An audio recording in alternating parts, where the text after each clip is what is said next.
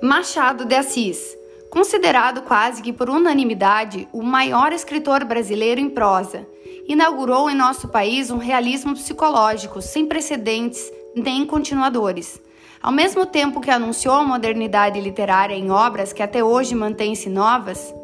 constantemente lidas e relidas, elas desafiam os críticos e os leitores em geral por suas inumeráveis sutilezas, pela densidade de sua penetração nos recônditos mais profundos da alma humana, universal e intemporal.